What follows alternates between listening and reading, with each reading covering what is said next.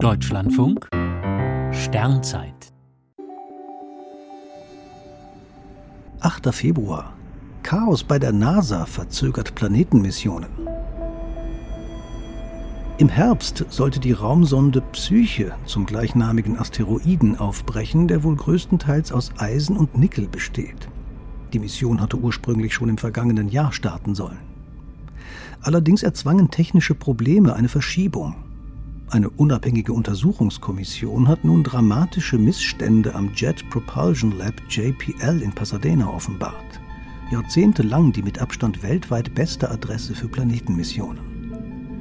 Die Psyche-Mission liegt nicht nur technisch hinter dem Plan. Auch bei der Software und der Planung des Missionsbetriebs gibt es gravierende Schwächen. Dem JPL fehlt es an qualifizierten Ingenieuren, Während intern die Arbeitsbelastung steigt, wird es immer schwieriger, gutes Personal zu bekommen.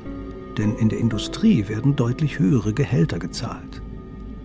Die Führungsebene der Mission hat viel zu wenig nachgebohrt und kritische Fragen gestellt.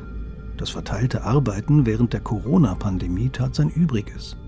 Ohne informelle Gespräche und spontane Gruppentreffen blieben viele Probleme unerkannt.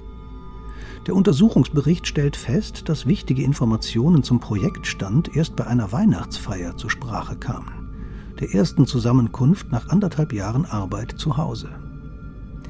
Die NASA ist so besorgt, dass sie die nächste Mission, die das JPL betreuen soll, vorsorglich um drei Jahre verschoben hat. Veritas startet frühestens 2031 zu Venus.